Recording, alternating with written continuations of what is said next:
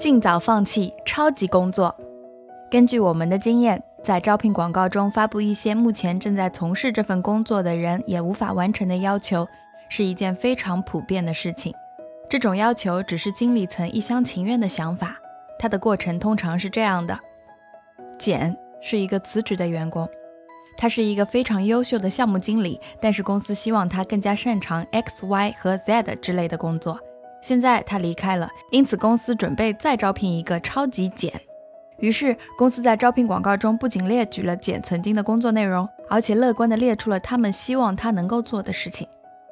超级工作的招聘信息被公布出去后，公司通过关键词系统收到了大量简历，而后对候选人进行了电话筛选，并且开始安排面试。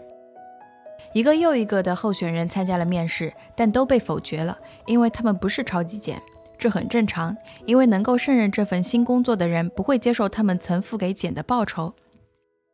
像这样的面试过程通常都不会成功，而且面试团队和候选人都心力交瘁，却没有人应聘成功。作为一个求职者，对于这样的面试，你一定要尽早发现，尽早放弃。尽早发现的一个方法就是多做研究，看看这条工作招聘信息公布多长时间了。在一个运行良好的劳动力市场中，一条工作招聘信息公布的时间不会超过四周，最多六周。另一个方法就是看看有多少人已经参加过面试了，这两个数据都可以让你初步了解幕后到底发生了什么。你可以向参加过面试的人询问，如果他们也在等待回复，那么他们可能也会觉得这家公司并不可靠。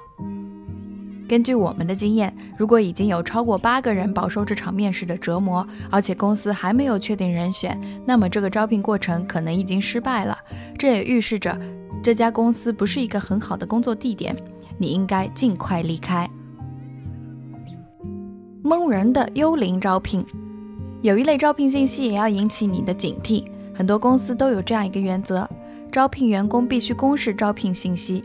据称，这是为了招聘到最优秀的人才，但是很多时候，经理们心里已经有了确定的人选。这个人可能来自公司内部，也可能来自公司外部。为了应付公司的制度，人力专员会写一份十分详尽的职位描述，内容和他们准备选定的人的简历完全一致，然后将幽灵职位进行公示，之后再进行一些形式上的面试，顺理成章地雇佣他们此前内定的那个人。因为职位描述与提前选定的人的简历完美匹配，因此人事经理能够证明他们雇佣了最符合要求的人。这样的职位空缺实际上并不存在，但你看到他的招聘信息时，则会以为是真的。结果你投递了简历之后，却收不到任何反馈，或者他们会通知你面试，浪费你的时间，然后杳无音信。判断这种情况的一种方法就是看看招聘信息会在公司网站上留存多长时间。如果只存在一两周，那么这很可能是虚假招聘信息。知名公司里的假阳性和伪阴性。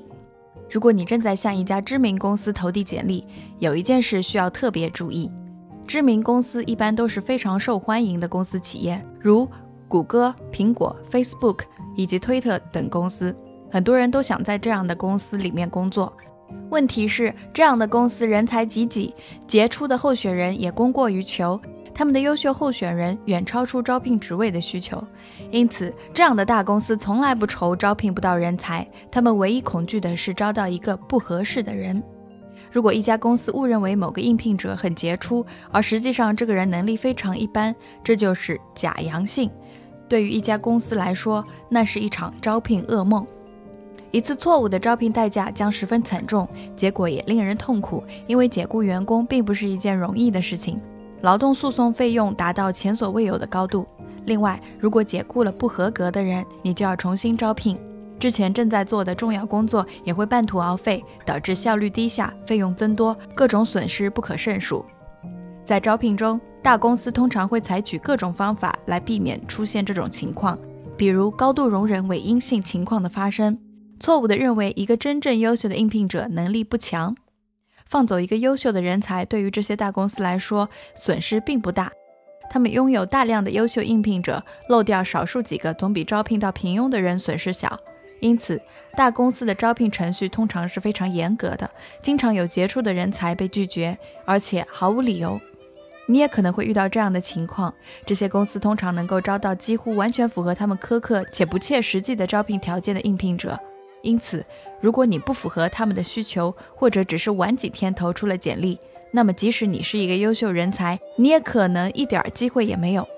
他们不在意是否漏掉了某个人才，因为他们并不是非你不可。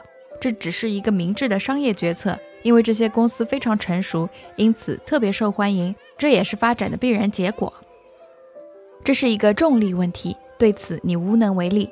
如果你想进入一家优秀的企业工作，你就必须参加他们的游戏，遵守他们的游戏规则，而且要具备他们需要的优势。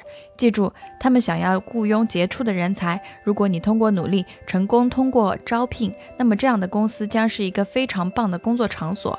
如果你想在一家知名企业工作，那么你最好与公司内部的人取得联系，然后利用原型对话的方法，私人联系会带给你巨大帮助。我们支持你去尝试。很多知名企业的员工都非常热爱他们的工作，但你一定要做到心中有数，而且不要过分在意结果。让工作更完美。你可能已经注意到了，职位描述显然遗漏了下面的内容：能够把工作观和人生观联系起来，坚持发挥自身优势，通过正确的练习就能够成功的完成任务，诚信度高，学习能力强，主动性高。其他方面我们可以进行培训。在完美世界中，这样的招聘才有用。实际情况是，公司发布的职位描述虐人之深，但他们并没有为有潜力的员工提供任何有用的信息。他们还会讽刺并且评论描述中提到的超级英雄和应聘者的胆量。我们在关注网络时发现，没有一个职位描述可以解决我们一直在谈论的任何一个问题。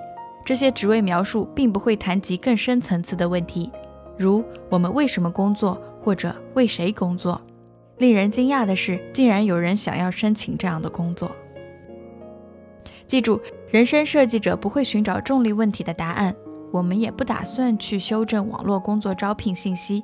但是，即使网络上刊登的一些招聘信息一点作用也没有，但当你和正在进行招聘的公司进行交流时，他们提供的招聘信息可以作为潜在的对话起点。认知度是人生设计的关键，特别是当你对职业进行设计时，尤其如此。如果你了解到公司如何进行招聘，如何撰写职位描述，如何阅读简历，如何进行面试，从雇主的角度。那么你找工作的概率就会大大增加。在设计思维中，同理心也是非常重要的因素。可怜的人事经理经常被海量的简历淹没，而同情他们、理解他们，将有助于你设计一份更有效的求职简历。思维误区：找工作时，首先关注你自己的需求。重新定义，你应该关注的是人事经理的需求，他想找到一个合适的人。总之。没有完美的工作，但你可以让工作变得足够完美。